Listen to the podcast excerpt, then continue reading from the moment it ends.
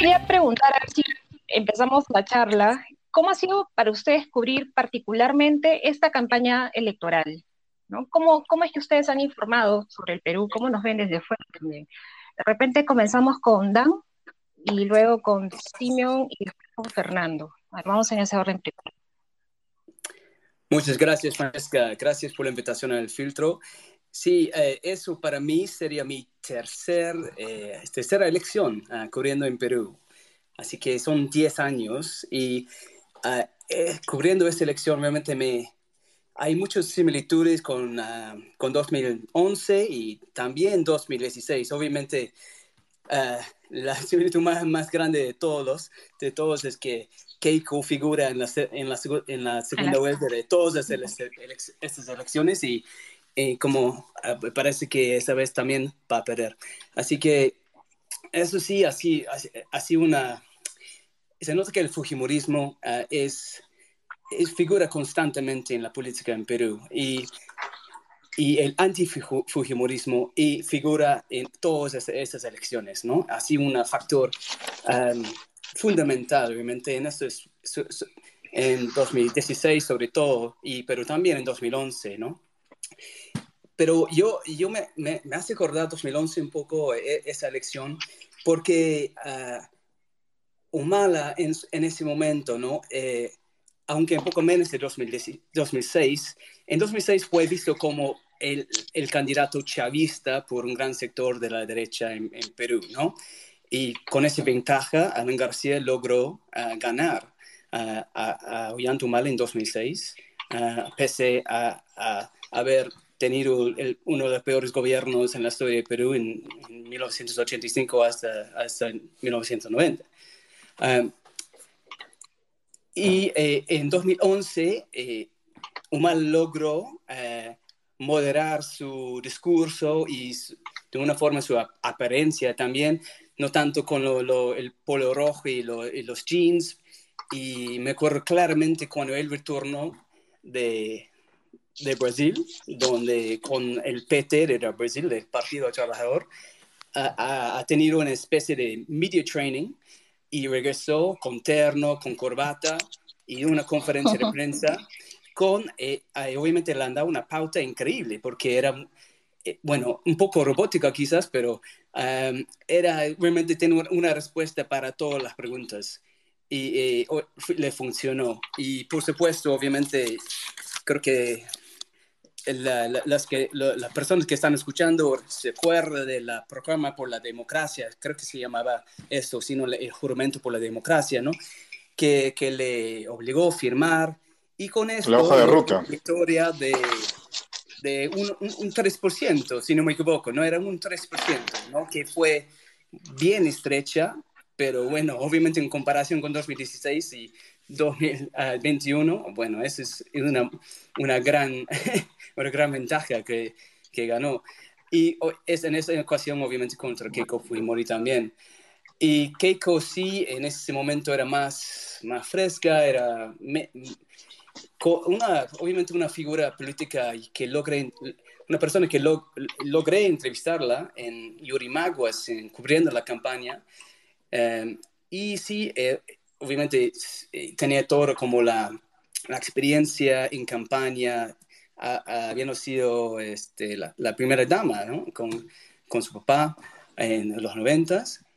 Uh, y, pero la Keiko Fujimori que, que, que está enfrentando uh, a, Castillo en, este, en esta elección es, eh, ya es una, una, candidata con mucha, mucha más experiencia ah, y quizás ya una, una, trayectoria en los últimos cinco años que, que no le ha servido mucho, ¿no? Eh, democráticamente hablando, ¿no?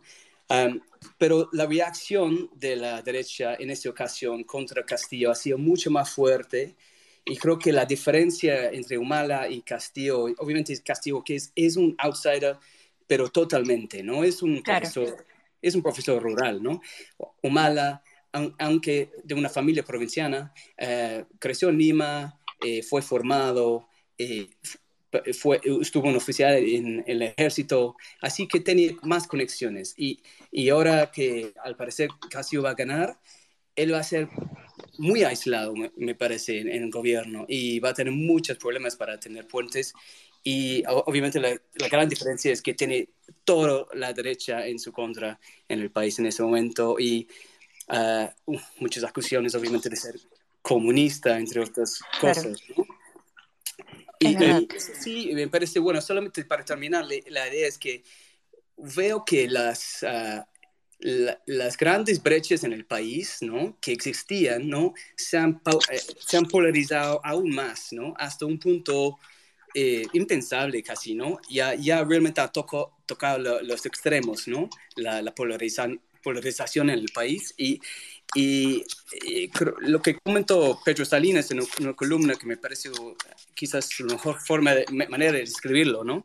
Es como una bomba social que nunca ha sido eh, atendida, ¿no? Durante 20 años, desde, desde Toledo quizás, ¿no? y ahora sí, gracias a la pandemia, estamos viendo eso que en, en, bueno, con, con, mucha preocupación.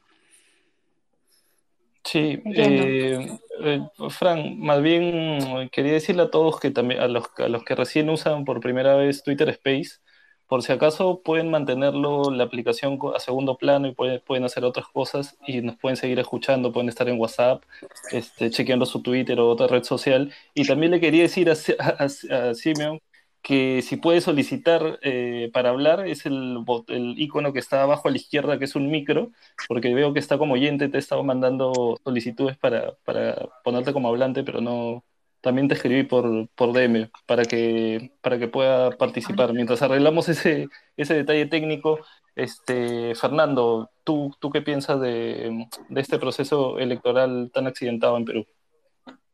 Sí, hola, hola, buenas tardes a todos. Buenas noches. Un gusto, un gusto estar con tal? ustedes. ¿Qué tal, Fernando? Jorge, Francesca y, a todos los oyentes. Yo también soy de los primeros que utiliza por primera vez eh, esta, esta cuestión. No sabía que existía, que se podía hacer esto en, Twitter, pero me parece súper interesante. Veo, por aquí es un gran descubrimiento después, ¿sabes? ¿ah? Nosotros lo descubrimos una vez y ya, el descubrimiento ya no lo soltamos y veo por aquí a varios conocidos, está Alexandra Monzón, eh, el Loretano, que, que, es un chico peruano que está en mi ciudad, en Valencia, y que lo, lo conocí porque votó el otro día allí en Valencia, y mi amiga Fiore de, de, de Ayacucho, o sea que también un saludo para todos. Eh, bien, eh, ¿cómo veo estas, eh, cómo ha sido cubrir estas elecciones? Pues ha sido muy desgastante, porque creo que la palabra que mejor las define y que es una palabra que está muy de moda entre los millennials y la gente así, quizás un poco más joven que yo, es que es una campaña muy tóxica. Ha, desprendido toxicidad por todos lados. Eh, ha sido eh, un poco desagradable de cubrir porque se ha desinformado mucho, ha habido mucha eh, fake news, mucho polarización, mucho quizás llevar a la gente a los extremos de una manera un poco irracional, todo para para tratar de, ganar la elección ¿no? y llevarla a una dicotomía, una disyuntiva entre, entre libertad o comunismo, ¿no? Y, como si fuese algo cerrado, ¿no? Lo que estamos viviendo. Es una, y todo genera una, una falsa sensación, ¿no? Entonces, la, la, sensación que tengo de estas elecciones es como esa pareja que tienes que te hace la vida imposible, que te hace problemas por todo, con la que no disfrutas nada, eh, cuando debería ser una cuestión muy, muy distinta, unas elecciones, ¿no? Debería ser una fiesta como siempre se ha dicho el cliché de la fiesta democrática, eh, de, intentar, no sé, replantear el país, buscar una discusión eh, constructiva, ¿no? Pero lejos de ser todo esto constructivo, es muy destructivo y, realmente muy preocupante, ¿no? ya lo que estamos viendo hoy es un anticipo de lo que se viene en los siguientes meses. Creo que, va a ser una situación muy complicada la que va a enfrentar eh, Pedro Castillo si finalmente se confirma que, es el presidente electo porque, eh, bueno, es un anticipo de lo que estamos viviendo en esta situación, de que van a anular o intentar anular eh, votos.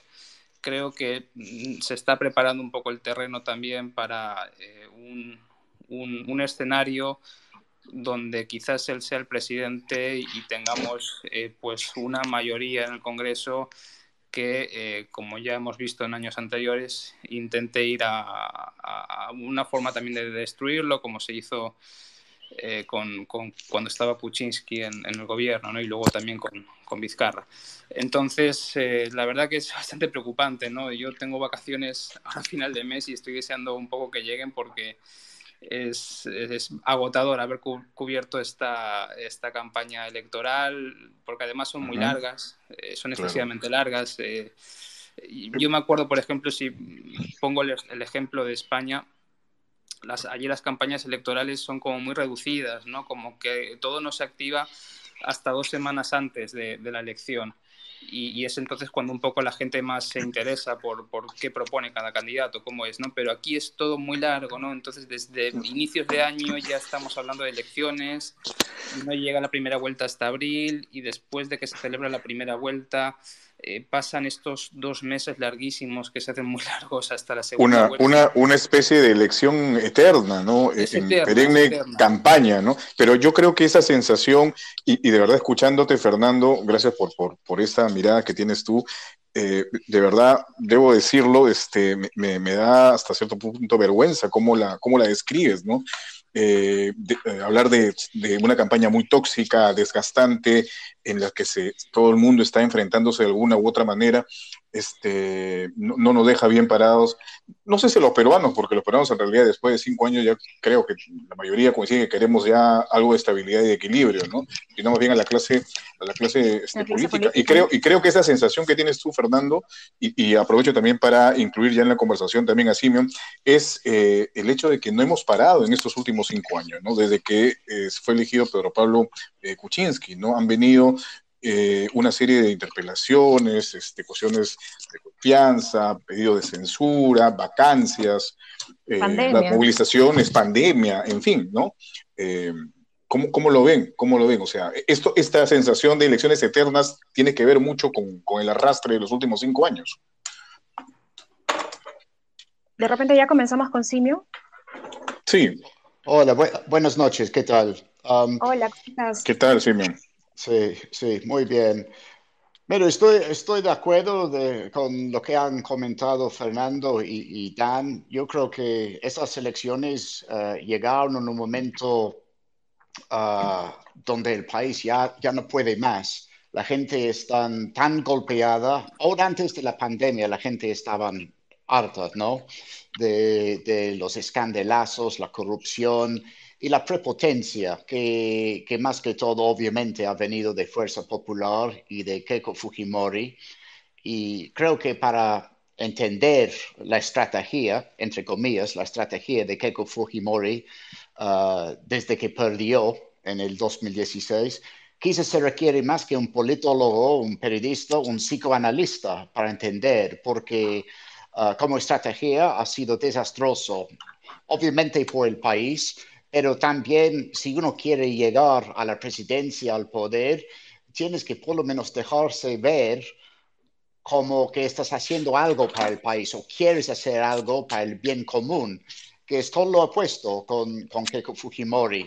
Y, hemos visto en los chats, en lo que nos han comentado algunos congresistas ex-fujimoristas que, que, han revelado discusiones con Keiko cuando han boicoteado obras que, que hubieran mejorado la vida de, de miles, sino millones de, de peruanos.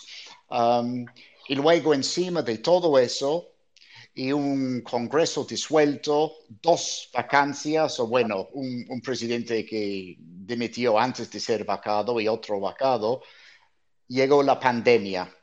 Y justo cuando, mira, hay mil cosas que se puede criticar del gobierno de Vizcarra y cómo manejó Ah, mal la pandemia, ¿no?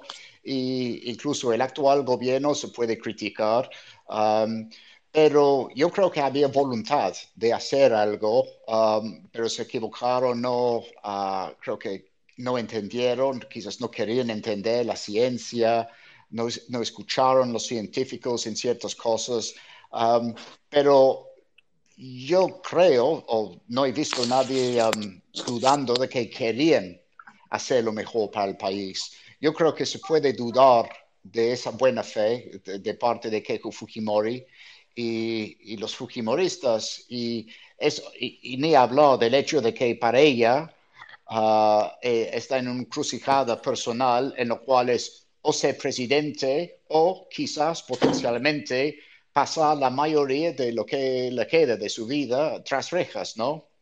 Y um, así que, uh, y es verdaderamente el uh, desgaste de, de, la clase política, de la confianza uh, pública en, en, el proceso político, en los políticos mismos, que ha permitido que Keiko Fujimori y también Pedro Castillo pudieron llegar a la segunda vuelta.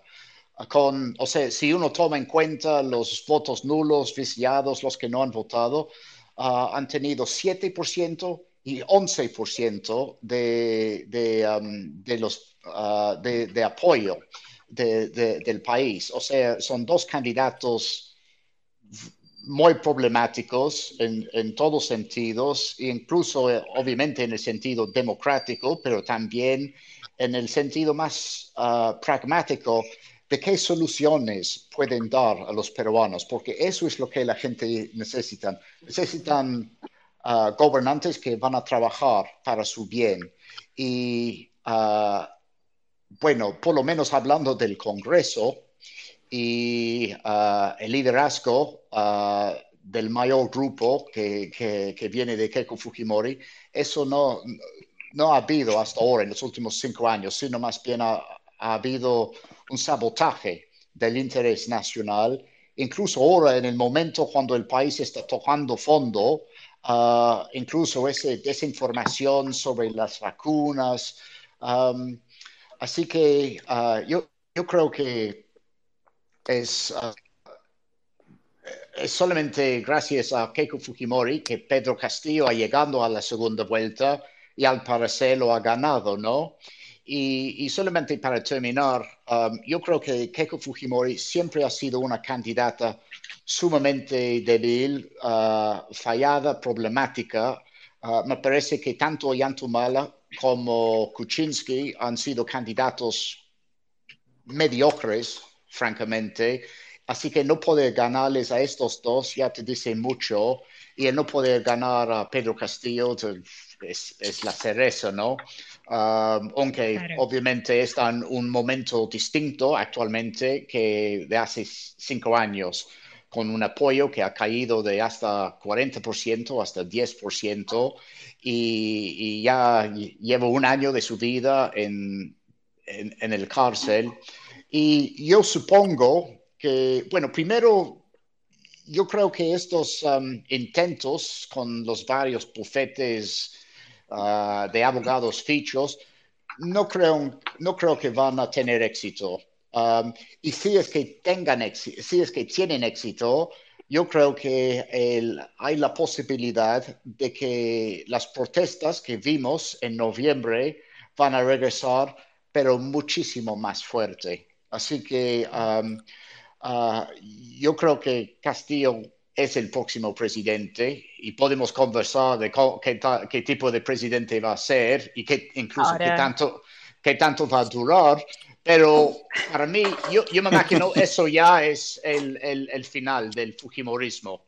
No de los intereses oscuros que, que representan, el del Fujimorismo, de ese apellido en la política, supongo que habrá llegado a su fin, por lo menos como un protagonista importante en, en la política nacional. Entiendo. Cada uno de ustedes ha planteado temas súper importantes, creo que los podemos ir, puntualizando poco a poco. Eh, quería plantearles también una pregunta a, todos en general. Eh, ¿Cómo es que ustedes plantean es, ese discurso, cómo es que le explican, mejor dicho, a sus audiencias, que no son audiencias latinoamericanas, son audiencias, pues, en el caso de, de Simeon como de Dan, inglés, eh, de habla inglesa, en el caso de Fernando se dirige al país que si bien tiene un público hispano bastante importante en Latinoamérica, igual digamos que los latinoamericanos, lo mismos peruanos, compartimos ciertas cosas que nos podemos pensar que son sobreentendidas.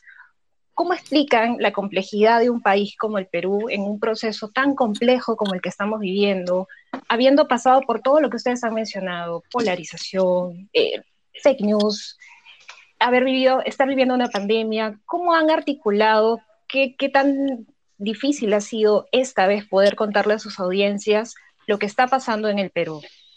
Yo sé que todos ustedes radican aquí, ustedes entienden pues muchísimas cosas que, que, que los, que voy a decir extranjeros, por como gente que no conoce probablemente el Perú, pero ¿cómo es que han articulado eso? ¿Qué tan complicado ha sido? Quizá contigo, Dan, primero, para dar la vuelta de nuevo. Gracias, Francesca. Bueno, creo que hay cosas que se entienden en todo el mundo. Eh, yo creo que de, la campaña de los Estados Unidos, uno puede hablar de fake news, uno puede hablar de polarización, ah, uno puede hablar de ah, medios que difunden fake news, o sea, Willax es, es sería quizás fácil hacer una comparación como una, un Fox News chicha, no sé. Um, hay, hay, hay, hay, cosas así, ¿no?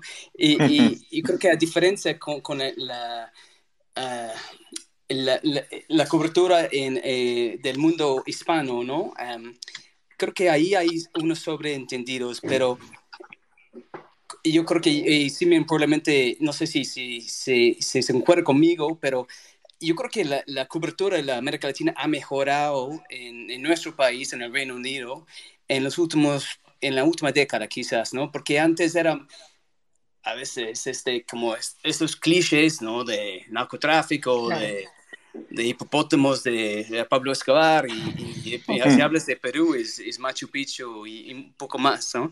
Um, ahora sí, uh, la, uh, por lo menos en el Guardian y creo que también para los medios uh, de, que cubre, que cubre Simeon, eh, hay un poco más sofisticación ah, y claro, es muy importante explicar eh, la complejidad ¿no? de lo que está pasando en cada país, ¿no? y en cada país tiene sus, idiosincrasias y cada país tiene sus diferencias, ¿no? Ah, yo creo que sería fácil quizás, ¿no? Ah, caer en, eh, eh, un estereotipo de, de la izquierda eh, de latinoamericana cuando hablamos de Castillo, pero yo no creo que es así, ¿no? Yo no creo que hay, hay unos elementos quizás con, con Cerón que forma parte de esa izquierda bolivariana, ¿no? Eh, en, América Latina, pero creo que Castillo no es, es un producto peruano. 100% para mí, ¿no? Es, eso viene de, de, los problemas actuales en Perú, ¿no? No, no, no forma parte de una uh, un movimiento eh, regional. Bueno, y, eso sí creo que es importante, es, esos detalles son importantes de explicar, porque hay, siempre hay similitudes con otros países y creo que cada vez más hay más polarización. Eso sí, creo que a nivel regional y global hay, hay más, ¿no? Lo que a ver en Colombia y quizás eh, tiene, mucho que ver con la, con la pandemia. Eh, hay fuertes movimientos políticos anti, ¿no? Aquí es anti-fujimorismo, allá es anti-uribismo, ¿no? En Ecuador hay anticorreísmo, ¿no? Y, y, y um, hay, hay, hay, hay, importantes este, movimientos eh, nacionales en cada país, ¿no? Que muchas veces son cada vez más polarizadas. Y, y creo que sí, sí. Eh, y, tengo, y estoy agradecido que tengo, tengo un medio en el cual me da el espacio para explicar eso un poco, uh, porque sí, no es importante eh, entrar en los detalles y no caer en los estereotipos. Ahora, sí, a Fernando. En mi caso, yo sí me dirijo más a una audiencia latinoamericana, con lo cual hay más cosas que quizás eh, se pueden dar más por asumidas para ese público antes que quizás en los casos de Simeon y de, y de Dan pero igualmente resulta difícil, ¿no? Porque eh, tampoco tenemos tantas palabras para, para tanto espacio para, para, cuando escribimos para poder contarlo y son muchas cosas las que hay que explicar. Eh, en sí, eh, ya en otras ocasiones he comentado también más o menos lo, lo mismo creo que en los últimos años, eh, pues desde que se recuperó la democracia, eh, Perú ha perdido un poco de peso informativo a nivel internacional. Creo, ya no se consume tanta información en el mundo sobre Perú, porque bueno, entró en una dinámica eh, más estable, más de crecimiento, más de normalidad. No pasaban tantas cosas raras, tantos episodios pues reseñables. Entonces, pues perdió un poco de peso informativo ahora, la figura, internacionalmente, la figura de Fujimori, pues eh, se le recuerda mucho de esa época, ¿no? de la época de los 90, donde sí Perú ocupaba un lugar eh, importante en la información internacional.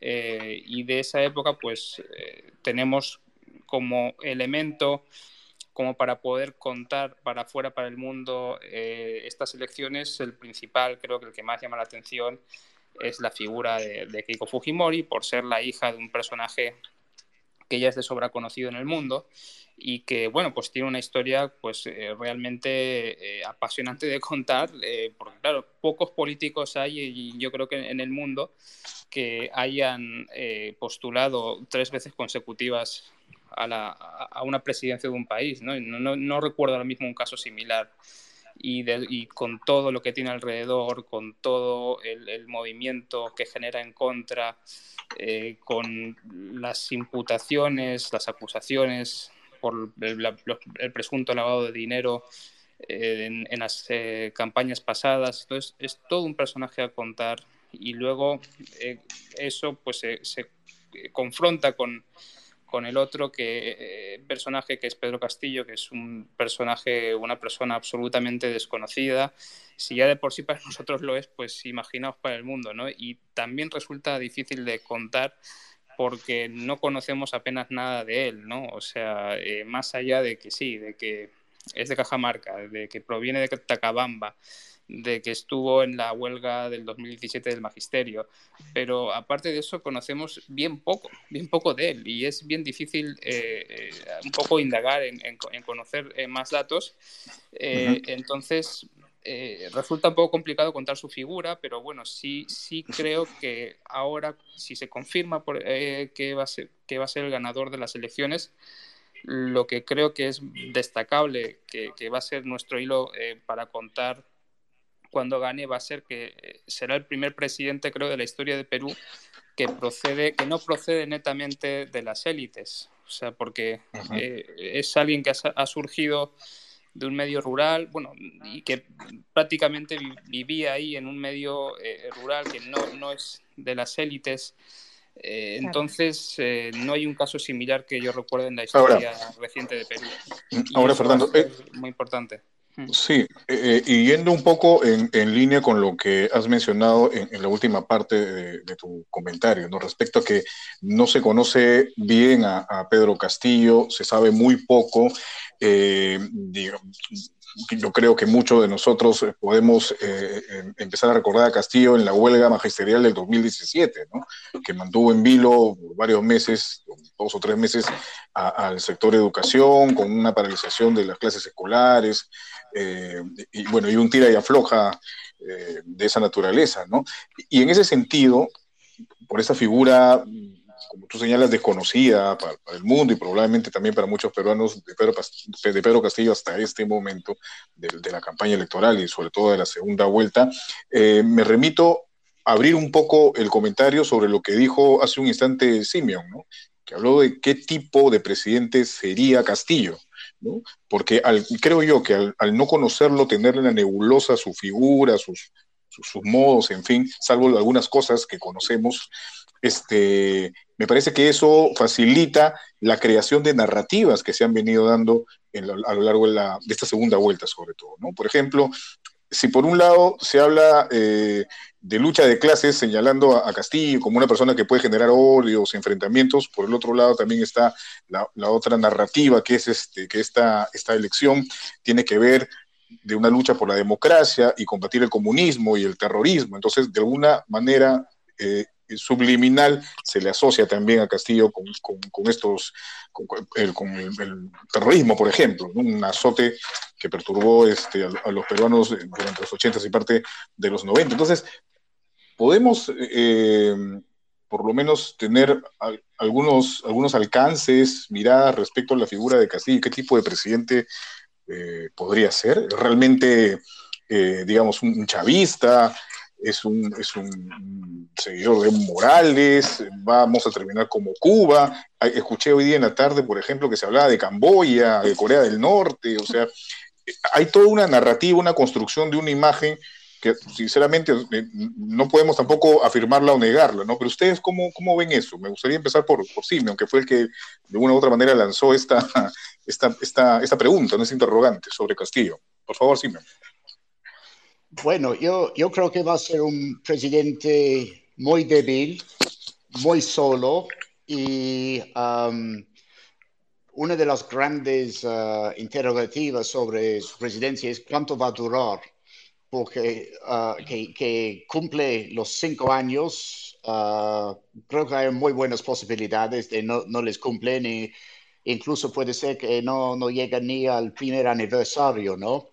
Um, y creo que hay, hay, varios temas por ahí. Uno son las calidades del candidato o presidente mismo. Por un lado, yo, yo, creo que Keiko acertó en una cosa cuando dijo que Castillo uh, lanza piedras, tira piedras. Metafóricamente hablando, creo que eso es su trayectoria, ¿no? De, de dónde viene. O sea, ser dirigente de un sindicato y básicamente provocar un caos y todo eso es una cosa, pero y ser presidente cuando te toca a, a ti resolver los problemas, solucionar, tener respuestas. Bueno, hasta ahora no hemos visto ninguna primicia de que él puede tener esas, esas respuestas federalmente. Retóricamente les tiene, uh, ¿no? Le gusta ir al ataque, pero en términos de políticas, de, o sea, ¿cómo va a manejar el tema de la vacunación?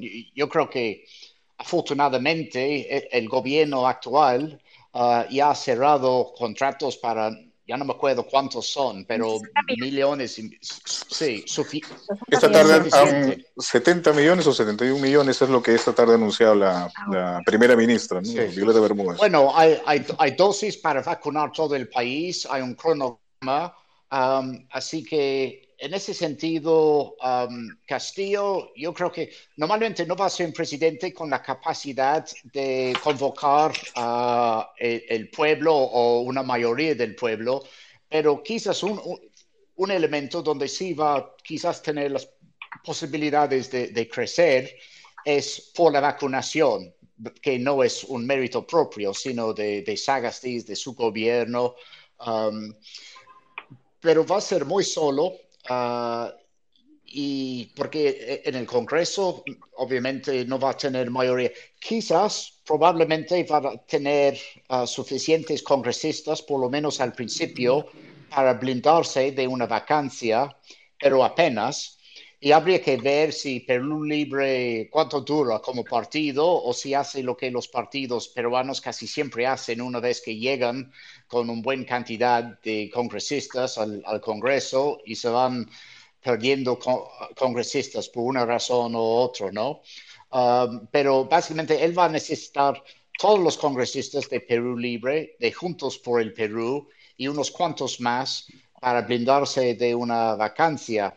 Pero nos dicen que hay la mitad de los uh, congresistas de Perú Libre son leales a Cerrón.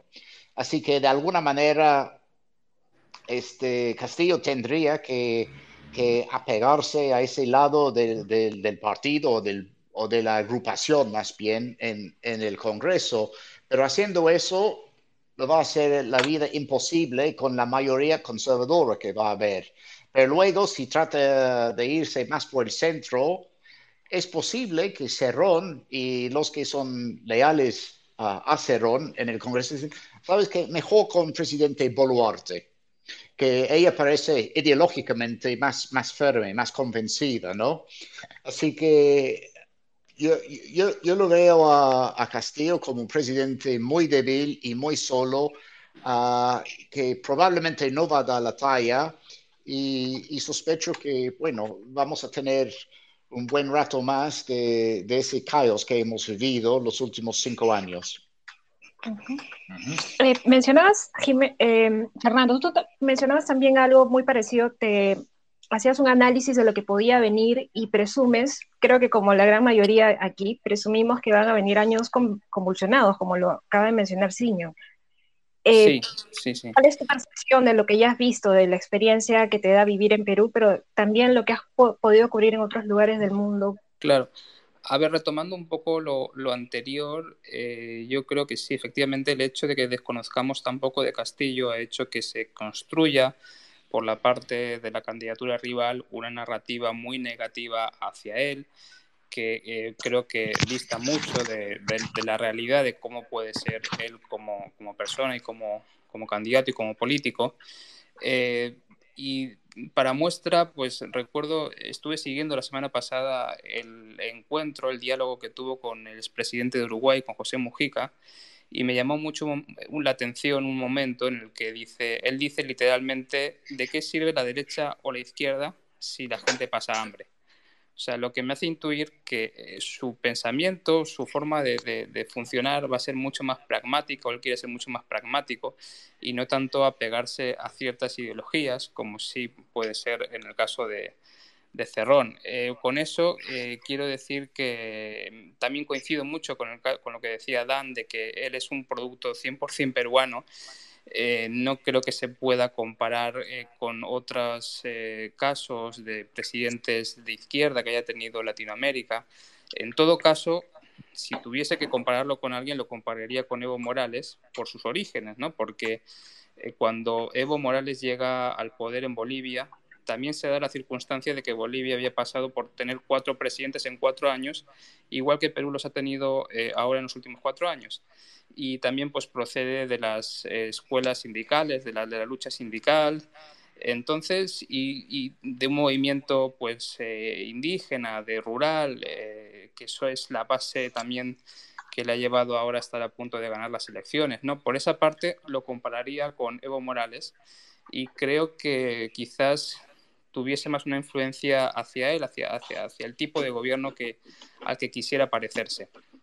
Eh, en, luego, cuando esté ya, si definitivamente se confirma su victoria, está en el, en el, en el poder, en el gobierno, eh, también coincido con, con Simeon en que va a ser un, un gobierno débil. Eh, es probable que esté solo, depende mucho de la gente con la que se sepa rodear, ¿no? bueno, de momento parece que el hecho de que lleve como futurible ministro de Economía Pedro Franque parece que eso ha calmado un poco a ciertos sectores. Eh, pero faltan por conocer muchas caras que debían acompañarlo para que sea una gestión buena. Yo creo que él se va a dejar guiar mucho por la gente que, por la que le rodee y eso va a ser clave. Yo no sé bien exactamente eh, qué gente va a estar ahí asesorándole como ministros. ¿no? Pero esta, esta, moderación de, de, pronto la que va a tener que, no sé si utiliza esta palabra, someterse Castillo, eh, si es que logra asumir la, presidencia, este, podría realmente eh, romper, como señalaba Simeon, con la bancada en el Congreso. Entonces ahí sí, eh, en, ese caso sí estaría realmente solo prácticamente, Él y, bueno, los que han votado por él en, estas elecciones. ¿Cómo lo ves tú, Dan? Sí, yo concuerdo con Simeon eh, que va a ser muy aislado y, y creo que es importante, bueno, también con Fernando que hizo la comparación con, con Evo Morales, ¿no? Que de, una parte concuerdo con Fernando en ese sentido, ¿no? De, los raíces de Pedro Castillo, pero hay que, hay que resaltar que, bueno, Pedro Castillo no pudo ganar eh, ni la alcaldía de su pueblo, ¿no? jamás ha sido elegido a nada, eh, ni siquiera a nivel local. o sea, entonces ese, es, ese es el presidente electo de Perú y yo creo que, bueno, lo que está haciendo la derecha em, eh, a favor de la, entre comillas, democracia, ¿no? Y no creo que podamos hablar de, de una amenaza autoritaria, ¿no? Em, todo lo contrario, ¿no? Em, yo creo que él va a llegar al poder y, y, puede tener la posibilidad de construir un gabinete con personas como Pedro Franque, ¿no? Como mencionó Fernando, eh, espero que haya más. Eh, en el Congreso sí lo va a tener muy difícil. Eh, yo creo que va, en, términos institucionales, en las conexiones, van a tener muchas puertas cerradas, ¿no?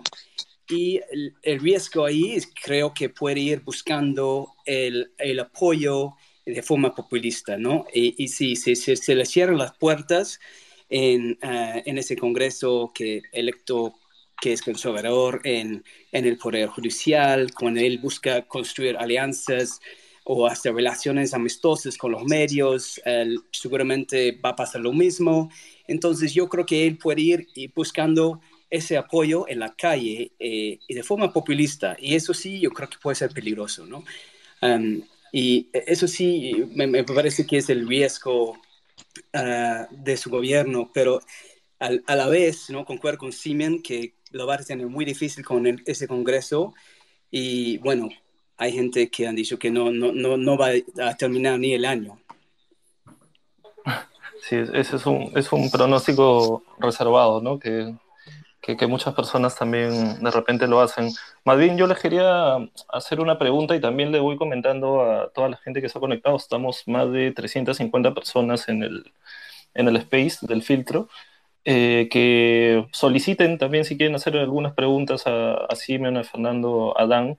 Y mientras van solicitando, yo también les quería hacer una consulta, ¿no? Ustedes como, como periodistas también, ¿cómo analizan el rol de los medios de comunicación peruanos que han tenido durante esta campaña tan polarizada, ¿no? con varios que apoyaron con claridad de repente una candidatura. ¿Esto a ustedes les sorprendió? Y si en sus países de, origen han visto algunos ejemplos parecidos. A mí, a mí no me sorprendió para nada. O sea, yo estuve acá en 2011, 2016, ya, ya, ya viste ese, esa película, ¿no? Ya vi esa película e incluso me acuerdo um, cuando Mario, uh, Mario Vargas Llosa, el, el, el, Mario Vargas Llosa de antes, ¿no? Um, sacó su columna de, de, del comercio. Ya ni me acuerdo si fue en el 2011 o 2016. No, año 2011, perdón, año 2011, 2011 fue la elección de Humala. Sí.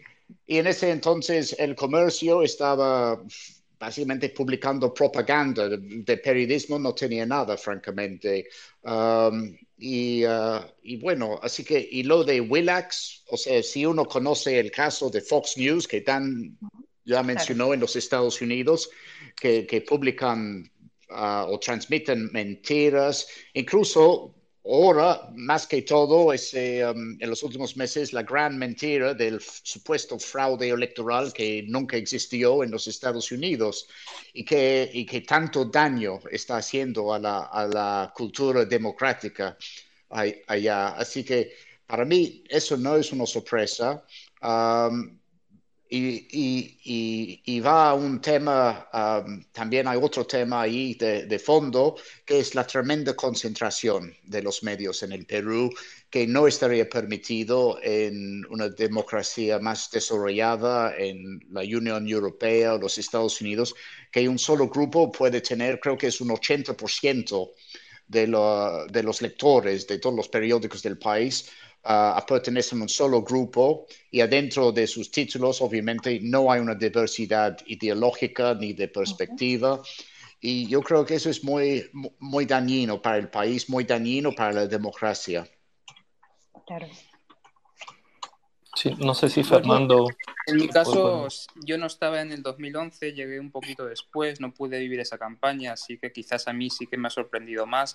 me parece recordar que la campaña del 2016 no fue en este modo, porque claro, bueno, había dos opciones de derecha y, entonces la disyuntiva, la polarización no fue eh, tan extrema como lo que hemos vivido en estos, en estos meses. A mí sí me ha sorprendido, ¿no? Yo me quedaba un poco alucinado de bajar aquí al kiosco que tengo debajo de casa y ver las portadas de los diarios y ver todas las portadas similares, todas con titulares en contra de una candidatura entonces, y todo día tras día eh, era como un bombardeo constante, ¿no? Eh, para intentar eh, minar, minar la candidatura, en este caso de, Pedro Castillo, ¿no? a mí me sorprende porque sí que se ha, jugado de una manera poco leal y poco, poco amigable con, el, con, el, con la audiencia, con, con, la población, ¿no? Porque se ha hecho un uso instrumentalizado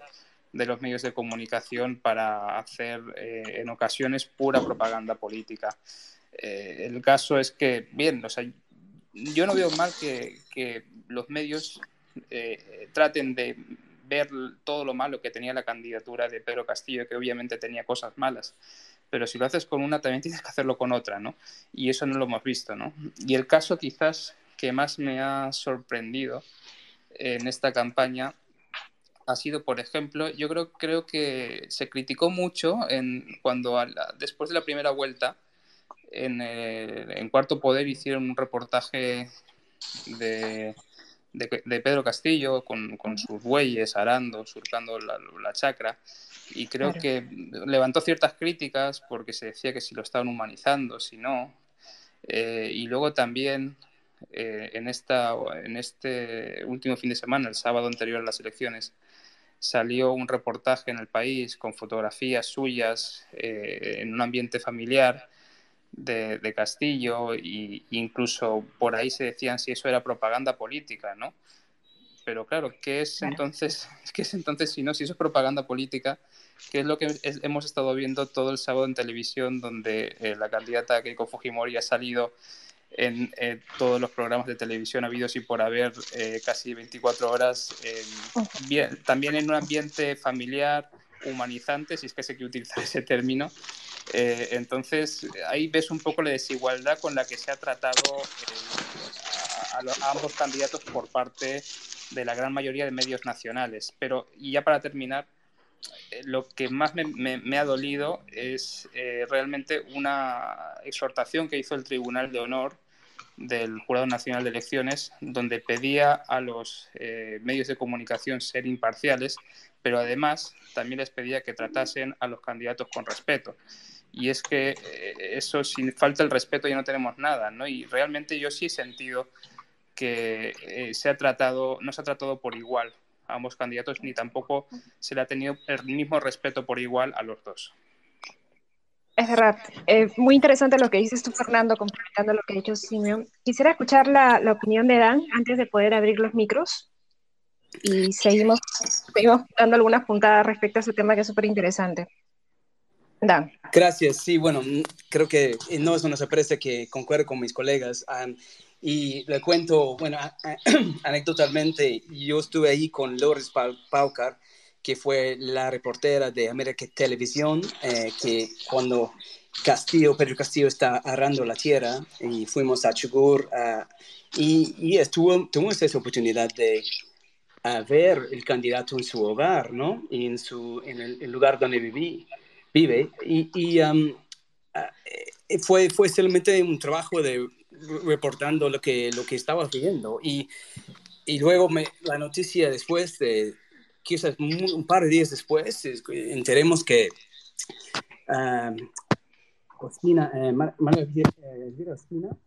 eh su nombre correcto, fue eh, despedida, ¿no? de forma intempestiva, ¿no?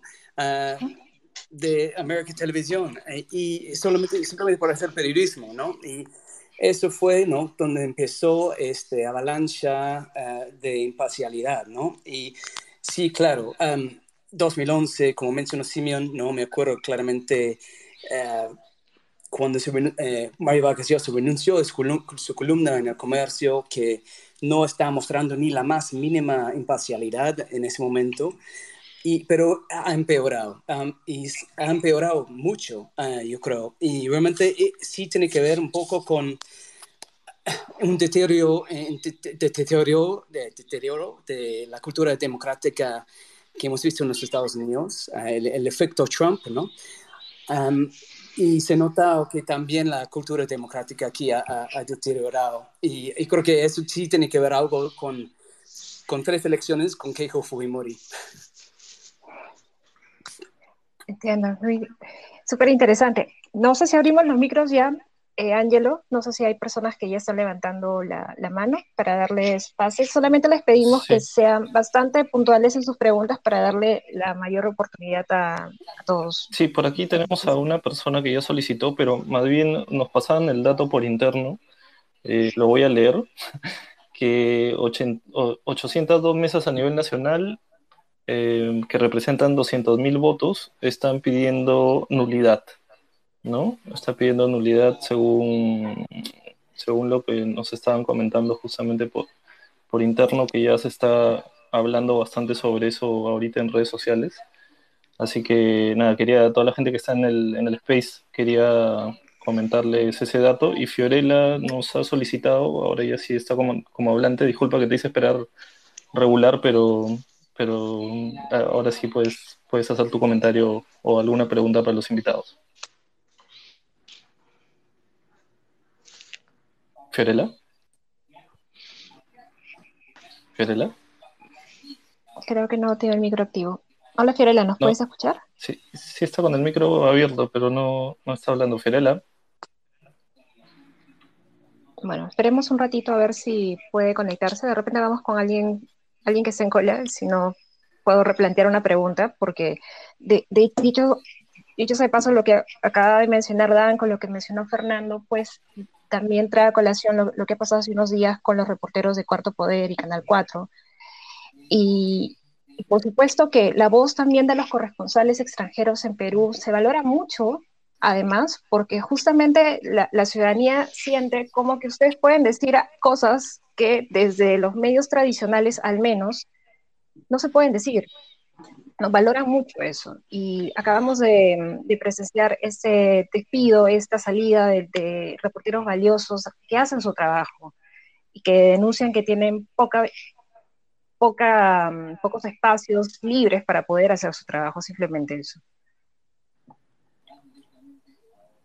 ¿Hay eh, alguna otra pregunta? Está, está, Deis. ¿qué tal? ¿Cómo estás? ¿Qué tal? Buenas noches. ¿Se me escucha bien? Sí, sí, sí. Hola, Deis. Se te escucha perfecto. ¿Qué tal? Buenas noches. Eh, para comentarles, este, eh, bueno, primero así dos cortitas. Eh, la primera con respecto a, los, a las impugnaciones que están haciendo. una revisión rápida es que las impugnaciones son bastante absurdas, la verdad. Parece que los abogados no estaban muy familiarizados con la suma y las restas de los votos y los electores, pero eso es para dejarlo ahí nomás. Y con respecto a lo que estaban comentando, eh, quisiera hacerle una pregunta a Simeón. Simeón, sí, sí, Simeón. Este, ¿cuál, eh, bueno, como ella vio la película del 2011, este, ¿qué, qué, qué futuro ve o cómo ve el final de la película para, eh, para el caso concreto de la prensa, ¿no? O sea, la película es más terrorífica que el 2011 en, en, el caso de la prensa, o no tanto el mismo nivel, porque la verdad que ahora cuando el reportero, por ejemplo, sale a la calle y, bueno, se acerca a los, a los peatones, digamos, a, a los manifestantes, ya los manifestantes lo encaran, le dicen, ¿no? Como ahora en la tarde le sucedió en Canal N a la, periodista o al periodista.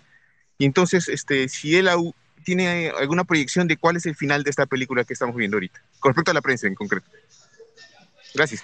Ah, sí, la prensa nacional eh, es una buena pregunta, ah, no sé, pero obviamente eh, la credibilidad de, muchos medios acá ya está muy, muy mellado por, los suelos con, gran parte de la población y no tiene por qué ah, estar así, ¿no? Obviamente hay, puede haber periódicos que tienen una línea más de, la derecha o más de la izquierda, pero donde todos deben de poder este, estar de acuerdo es sobre la verdad, los hechos. Ah, y la interpretación es otra cosa, ¿no? Pero aquí parece que, que, no, eso ya fue. ¿Cómo ha sucedido ya en los Estados Unidos con ciertos medios y, y, con, con, Trump, ¿no? Um, y yo creo que, um, bueno, un, periodista que, que, ha perdido su credibilidad, que, que, la gente ya no lo cree, ya no le queda nada en realidad, um, profesionalmente. así que en ese sentido, relación entre la prensa y, la población, la sociedad, lo veo, ah, lo veo complicado, ah, desgraciadamente. Yo creo que ah, es, bueno, eh, la, prensa no es la única institución, obviamente. El Congreso, la policía, hay tantas, eh, el Poder Judicial, hay tantas instituciones acá a los otros que son ah, instituciones del Estado, ah, la prensa es más que todo privado, pero son muy desprestigiados cuando hacen encuestas, la encuesta anual o bianual de transparencia internacional, el, ah, ONG anticorrupción, ¿no?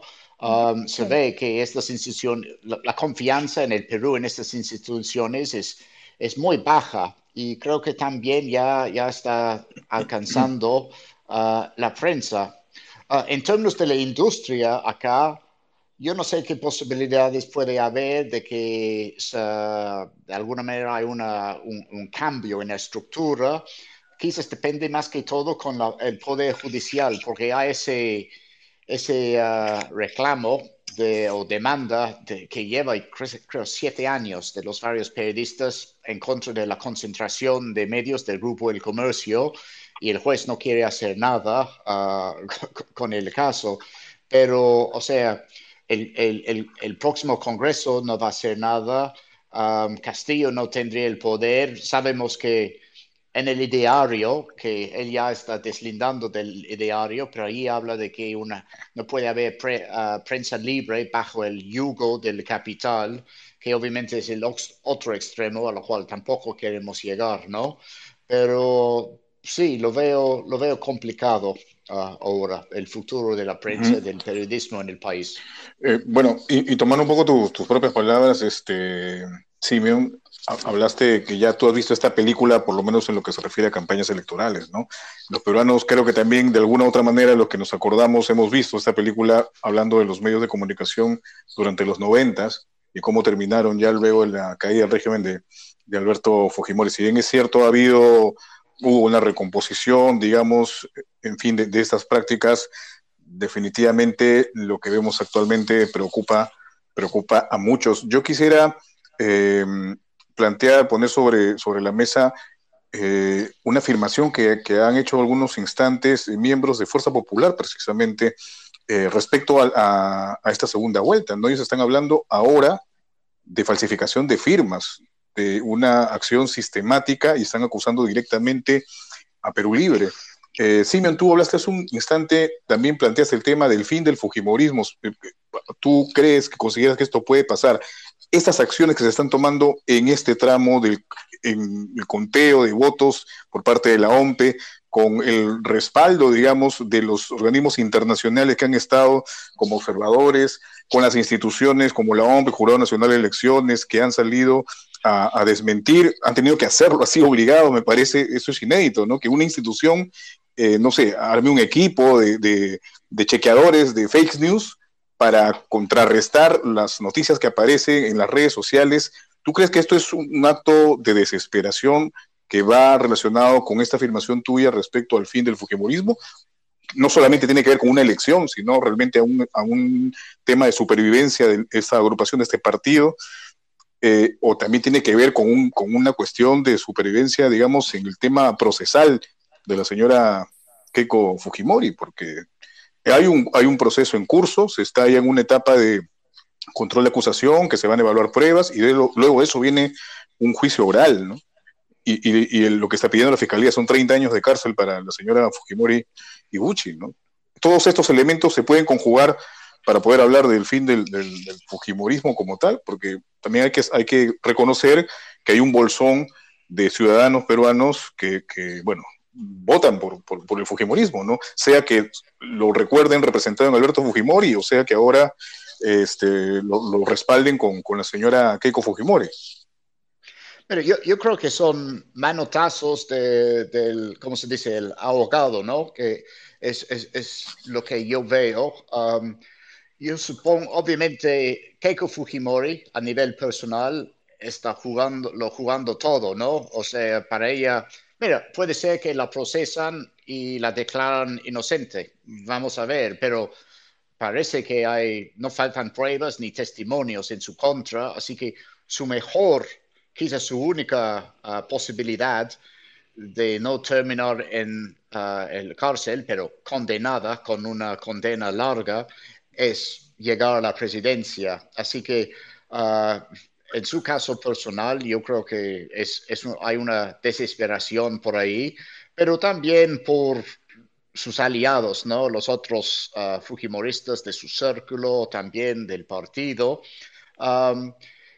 Yo me imagino que uh, no van a tener éxito, que puede ser que logran uh, anular algunos votos, pero yo supongo que Pedro Castillo va a ser el próximo presidente del Perú. um, y que de alguna manera Fujimorismo, yo no creo que, mira, puede todavía haber el partido Fuerza Popular, puede tener algunos cuantos congresistas, pero e, ese, ese rol protagonístico que hemos uh, visto en los últimos 10 uh, años, por lo menos desde 2011, sino antes, uh, en, el, en la vida política del país, va a ser muy reducida. La misma familia Fujimori, yo creo que probablemente ya fueron, o sea, no creo que si Keiko Fujimori no está encarcelada y, quiere candidatear en 2026, ¿qué posibilidades tendrá? Yo, me imagino que, que aún menos que, que, lo ha tenido esta vez, uh, muy pocos. No veo otro miembro de la familia que quiere ser presidente o se anima. Así que yo supongo que de alguna manera es el fin del Fujimorismo. Ahora, y eso hay que tenerlo muy claro, no es el fin del conservadurismo en el Perú, ni de la corrupción, ni de los varios intereses uh, económicos oscuros uh, que representa el Fujimorismo. Esos van, bueno, ya tienen varios, muchas alternativas, ¿no? En otros partidos y tienen representación, han tenido representación antes. Um, en, bueno, ahorita se llama este, Renovación Nacional, antes Solidaridad, um, AP, APP, hay, y, otros más, ¿no?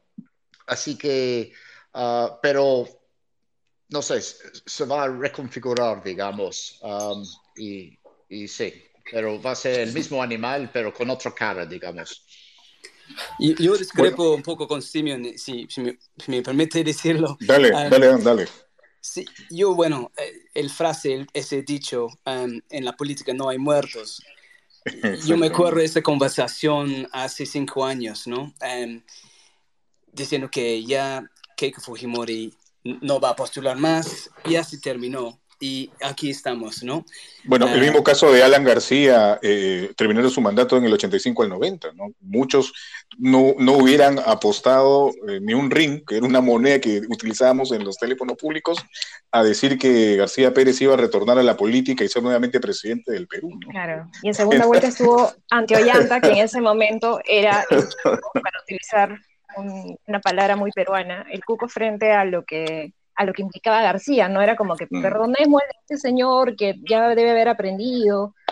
Un poco un discurso que han tratado de plantear en ese momento con Keiko, pero obviamente la, lo que estamos viendo habla sido adverso, ¿no?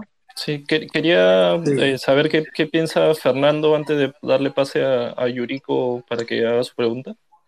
Sí, yo también disiento un poco de, lo que comenta eh, Simeon. Eh, creo que no va a ser el final del Fujimorismo esto, porque yo personalmente pensaba que, que sí no tenían ninguna, ninguna posibilidad electoral eh, en 2021 después de que Keiko hubiese ingresado en, en, prisión en 2018. En el 2018 también creo que fueron las elecciones regionales y municipales y apenas obtuvo eh, gobiernos regionales ni, alcaldías, o sea, fue, una, fue una, un siniestro total para, para Fuerza Popular esa elección. Aparte de eso, luego se cierra el Congreso eh, y pierden esa mayoría que tenían en el Congreso. Eh, tenían toda la desafección de la población hacia ellos, al menos eso parecía.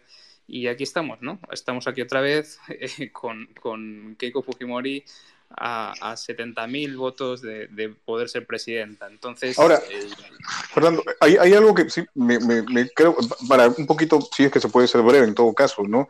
Si es que no hablamos de personas, de figuras, como en el caso de, de Fuerza Popular y de Keiko Fujimori, podríamos preguntarnos, en todo caso, ¿qué representa realmente el Fujimorismo? porque si no estamos hablando de solamente un partido dinástico, por decirlo así, Alberto Fujimori, Keiko Fujimori, Kenji Fujimori, hasta hace dos, tres años estaba comprando un kit electoral para reunir firmas y formar su propio partido. Entonces, si no estamos hablando de figuras, ¿de qué hablamos cuando hablamos de Fujimori? ¿Qué es lo que representa finalmente que ustedes consideran, eh, de, de Simeon, que va a permanecer todavía en la escena política. ¿Qué representa el Fujimorismo si no es la figura de Keiko o de Alberto Fujimori?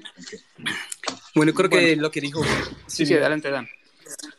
Perdón, eh, perdón, perdón, Fernando, sí. Eh, solamente los, eh, con lo que mencionó Simón, los intereses oscuros, las malas prácticas en el Congreso. Eh, eso, esa frase, me queda esa frase de, de, Keiko Fujimori de la demodura, ¿no? Eh, este, esa propuesta, ¿no? Que sí es algo atractivo todavía en Perú, ¿no? Eh, una, una régimen, un régimen, digamos, ah, mínimamente democrático que viole derechos humanos, uh, viole los derechos de protesta, uh, que ataque la izquierda, que quizás viole derechos humanos, incluso um, e, e, una especie de auto, auto, autoritarismo um, light, por decirlo así, ¿no? Um, pero no, quizás no tan light, ¿no? Yo creo que eso es una, todavía una propuesta política muy atractiva todavía para muchos peruanos. Um, y lo hemos, hemos visto obviamente con la figura de López de Aliaga, ¿no? Um, que si no fuera por sus problemas um, sino emocionales, sino cognitivos, ¿no? Eh, quizás eh, estaría aquí, ¿no? En la, en la, segunda vuelta, ¿no? Pero por su performance en, eh, en, la, en el debate, ¿no? Keiko surgió adelante, ¿no? Y aquí estamos yo creo que es una tendencia que sí, eh, ahora sí se llama Fujimorismo, ¿no? Ah, no sé si en el futuro si, se va a llamar Fujimorismo, ¿no? Pero tiene todas las características de Fujimorismo. Sí, sí, o Fernando, de repente pueden redondear la, idea respecto a esta, a esta, yo creo que, interrogante. En realidad sí, el voto duro del Fujimorismo creo que se basa en, ese eh, sector de la población que es nostálgica más de los años 90, de, la época donde mandó el papá de Keiko, pero luego a la hora de verdad se juntan, es capaz de reunir, como hemos visto en esta elección, a, a muchas otras vertientes eh, de la derecha, eh, y gente conservadora eh, que es capaz de reunirla si es necesario en su candidatura y que no van a tener eh, tampoco demasiados reparos en apoyarles como estamos viendo en, esta, en estas elecciones. ¿no? Está reuniendo a los votantes de, de López Aliaga, a los votantes de Hernando de Soto, y a otros y también quizás a un pequeño sector de acción popular. entonces es capaz de unir a, digamos, a lo que es el establishment, ¿no? O sea, quizás eh, en el momento de la verdad es capaz de que todo el establishment lo apoye a ella como es de, viva prueba en estas elecciones. Sí. No sé si alguno quiere agregar algo más, si no pasamos con las preguntas. Creo que había una pregunta más. Ángelo. Sí, no sé si sí me quería comentar algo, sino para que para darle pase a Yuriko para que haga su pregunta. No, solamente para aclarar, yo creo que todavía puede haber fuerza popular o algún movimiento que se llama Fujimorismo, pero creo que e, ese, ese poder, ese apoyo que tenía antes, yo creo que eso ya no. O sea, mira cómo fue el APRA, ¿no? O sea, pasó de, de gobierno a tener cinco congresistas en el siguiente congreso. Así que yo me imagino que hay algo allí y el APRA, bueno, el Fujimorismo, o sea, el mismo nombre te lo dice todo, depende de ese apellido. Y yo creo que Keiko como candidata no va a ser viable. ¿Y, y quién más de la familia, pues, habrá? Está bien. Eh, Yuriko. Eh, Kenji. Sí, bueno, Kenji quería ser presidente. Yuriko, para, te, damos pase para, para hacer tu comentario o pregunta. Listo, aquí estoy. ¿Me, pueden oír bien? Sí, sí, ¿qué tal? Ah, perfecto. Buenas noches, ¿cómo están? Sí, yo quería eh, que, se pueda abrir un poco eh, el tema a, dos puntos, ¿no? El primero es la, el tema de, la imagen de nuestras instituciones electorales, ¿no? Todo este tema de las aptas observadas, el rol importante que, está haciendo la, la OMP en estos últimos días. Eh, irrelevante además por haberse dedicado en, Twitter sobre todo a desmentir los fake news, a dar explicaciones sobre todo el tema de procesos. Creo que ha tomado un, rol relevante, pero además el tema de que justamente, como decía Simon, se están dando manotazos de ahogados y en algún momento ambos candidatos hablaron sobre un, posible fraude en, momentos distintos, ¿no? Pero eh, uno directamente y, el otro con el llamado a las calles, ¿no? Em, y esto, ¿cómo, ¿cómo ustedes ven si es que ha mancillado la institucionalidad de, de estas, de, de, la OMP, del Jurado Nacional de Elecciones, incluso habiendo recibido la, las felicitaciones y, y, el informe preliminar de los veedores internacionales, ¿no? Eso, eso por, por un lado.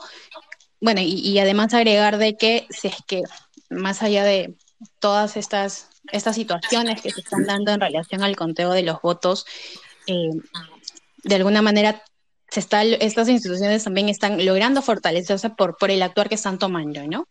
Y el otro punto es sobre, bueno, hasta el momento el, el virtual presidente, ¿no? Sería el, el, señor Pedro Castillo. Ustedes como periodistas internacionales, ¿cómo o, o qué es lo que, lo que pensarían que debería ser, digamos, los, el, primer mensaje para, no, por un lado, ¿no? La, tranquilidad y el llamado a la, a la calma y a la reconciliación interna, pero también eh, una, una, cosa importante, sobre todo en, en, esta coyuntura, no solo de crisis política, sino también de crisis sanitaria y económica, ¿por qué no? Justamente para, para tranquilizar y, y, para que desde afuera nos puedan ver todavía como un país estable, ¿no? Como bien decían, el Perú salió de la, de la prensa internacional porque se mantenía estable, pero en, en, estos últimos, en estos últimos años, donde hemos pasado por, por más de tres presidentes, eh, y en esta elección controversial donde las actas, eh, en un primer momento, la, las actas del extranjero y ahora las actas observadas pasan a tener un rol importante porque es el voto a voto que, y, y esta definición de, de, de la presidencia que que está bien ajustada. ¿no? Esos son mis, mis dos puntos que, que, me gustaría que puedan tocar. Gracias. Gracias a ti, Yuriko. No sé quién quiera comenzar a dar la respuesta. ¿Simio?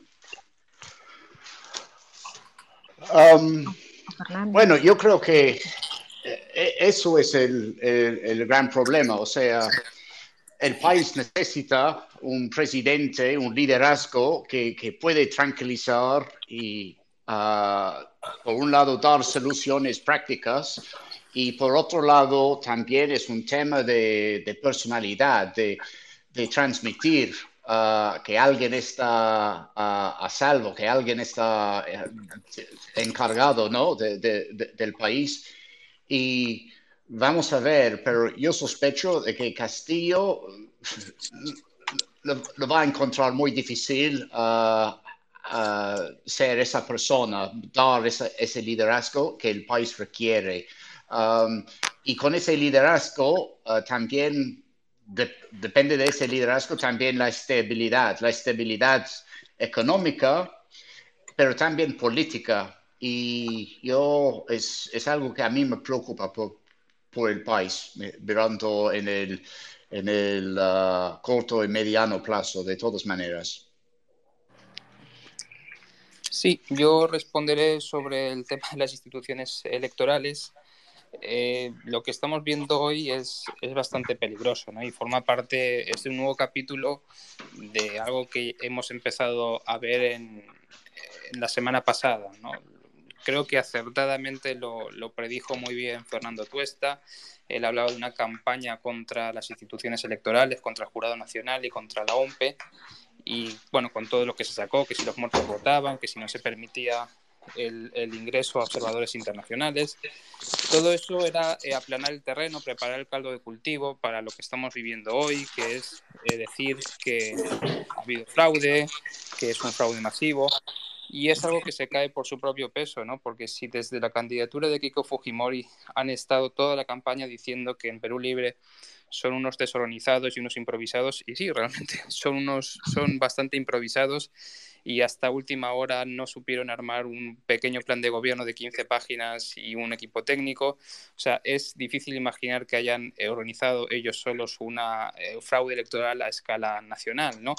Pero lo de hoy eh, me parece especialmente eh, peligroso porque no creo que todas estas impugnaciones o solicitudes de nulidad de votos eh, para Castillo eh, vayan a prosperar. Yo creo que la mayoría no prosperarán, pero creo que el sentido de todo esto no es eso, sino preparar también el terreno para el siguiente escenario, que va a ser cuando el jurado nacional eh, seguramente desestime todas estas impugnaciones y luego eh, saldrán, o creo que la respuesta será eh, deslegitimar o meterse, hacer campaña contra el jurado nacional diciendo que no ha sido justo al decidir eso y, y, seguir con la idea de que las elecciones han sido robadas a Kiko Fujimori para luego también tener un poco el, el escenario en el que plantea una posición obstruccionista una vez que inicie eh, su, su, mandato eh, si finalmente gana Pedro Castillo.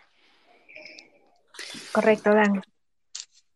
Sí, en ese sentido, uh, siguiendo la misma idea de, de Fernando, uh, creo que podemos ver como una, una copia eh, de lo que, hemos visto, lo que vimos en 2016, ¿no? Empezando en 2016 con el Congreso que en ese momento era eh, tenía, que Fujimori, su partido tenía una mayoría absoluta, ¿no?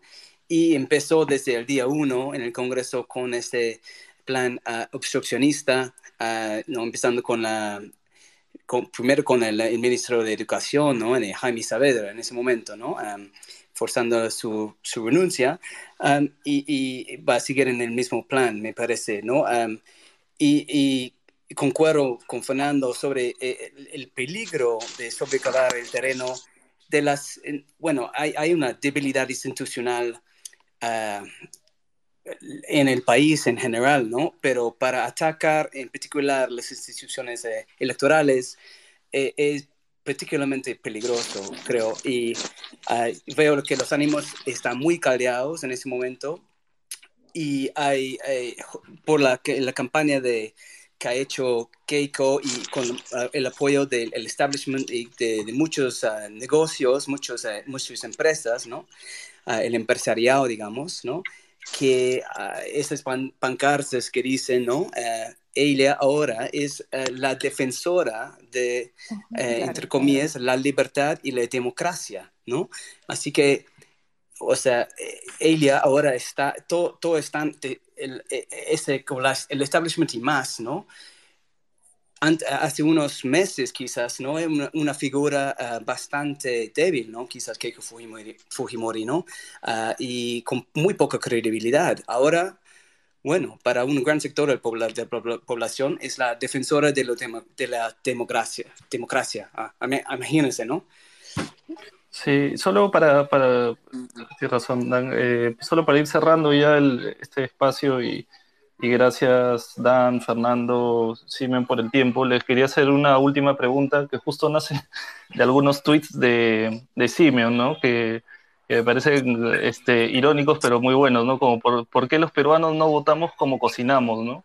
O por qué no, o por qué no, no votamos como como, ¿por qué no, por qué no manejamos como, ¿por qué manejamos tan mal también? ¿no? exacto, como cocinamos, ¿no? Así que... La idea es esa, este, la idea es esa. Sí, la idea es esa, ¿no? Entonces, les quería preguntar si, si, ustedes creen que la política peruana en general justamente es nuestro peor representante, ¿no? O el fútbol, mira. No, no, no, ahí se va encima, sí, el fútbol. Hasta el fútbol levantó, ya fuimos un mundial, final de Copa América. Yo diría que es entre los políticos y los, y los choferes. Pero mira, lo digo como periodista y también alguien que está asentado aquí en el Perú. O sea, eh, es un país tan complejo, tan fascinante y, bueno, una, un ejemplo, quizás algo frívolo de esa complejidad es cómo es que esa cultura puede, por un lado, producir los mejores cocineros, los mejores, la mejor gastronomía, yo diría, del hemisferio. Um, yo viví antes en México, cuatro años, que francamente es la única competencia que yo veo en Latinoamérica. Y me parece que no, el Perú lo gana, es claramente número uno y México claramente número dos. Y ni sabré quién es número tres. Pero también en términos de los, de los choferes, malos choferes, Perú también gana, claramente. No sé qué, no sé si tiene algo para comentar, algo, Fernando. Yo, bueno, yo para comentar, eh, yo he hecho una encuesta, digamos, personal con todos los países y personas de todos los países de la región. Ah, y sí, he, llegado a la misma conclusión de, de Simeon, ¿no? Ah, no solo con la, por la gastronomía, pero también por los choferes. Sí, bueno, realmente eh, tiene su explicación, ¿no? Yo creo que hay una, una desafección absoluta por la política, creo que no hay eh, gran interés eh, por parte de la mayoría de la población en preocuparse por la política y después también el sistema de partidos está tan, tan desestructurado y tan debilitado que, al final se corrompe todo en, el sentido amplio de la palabra, no, no solo de, corrupción de corrupción de dinero sino que al final se, acaba desvirtuando todo, todo el sistema electoral y lo estamos viendo también, por ejemplo, en, en esta campaña cuando se han hecho reformas para cambiar eh, la financiación de los partidos y la franja electoral y todavía hay formas de quebrar esa, esas normas y hacer que la cancha siga siendo desigual.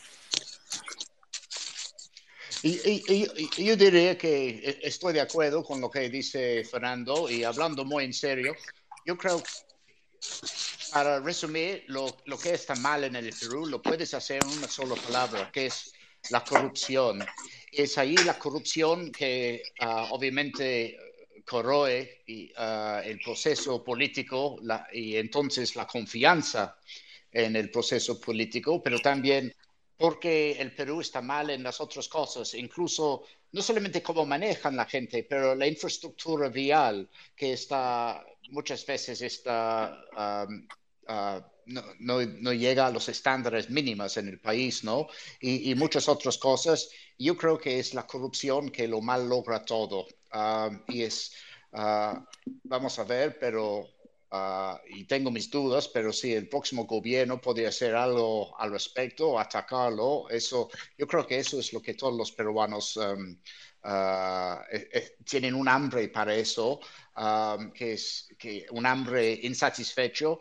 Y, es, yo creo que es en gran parte por eso que, que, que Vizcarra llegó siendo como casi un presidente uh, por casualidad y alcanzó el 80% y más de aprobación en un momento porque uh, tomó esa posición firme en contra de la corrupción. Yo creo que era algo incluso sincero y luego obviamente ya sabemos que, que él era de alguna manera uno más, pero pero eso es lo que el país, uh, el país tiene un, un, sed para eso, para enfrentar la corrupción.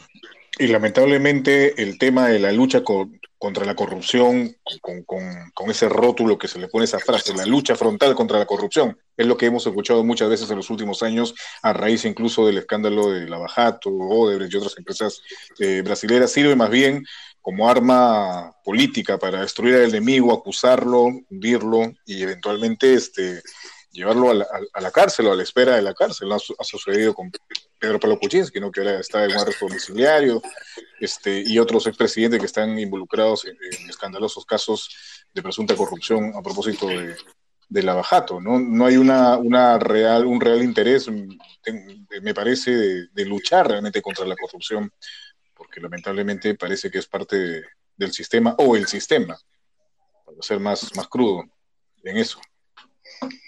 Quizás para el próximo conversatorio pueden hacer uno sobre um, la, la, popularidad de los presidentes interinos o no elegidos, ¿no? Um, entre Paniagua, sí, es un buen tema. Vizcarra y Sagasti. Estos han sido los mejores de la historia. Los más, más populares y los más queridos en Perú. Ahora todo el mundo está que quiere que no se vaya Sagasti, ¿no? Después de, de que empezaron en su momento, ¿no? Se armó esta corriente de opinión que incluso a Sagasti le llegaron a ser comunista en alguno de estos diarios. El eh, Moradef, ¿no?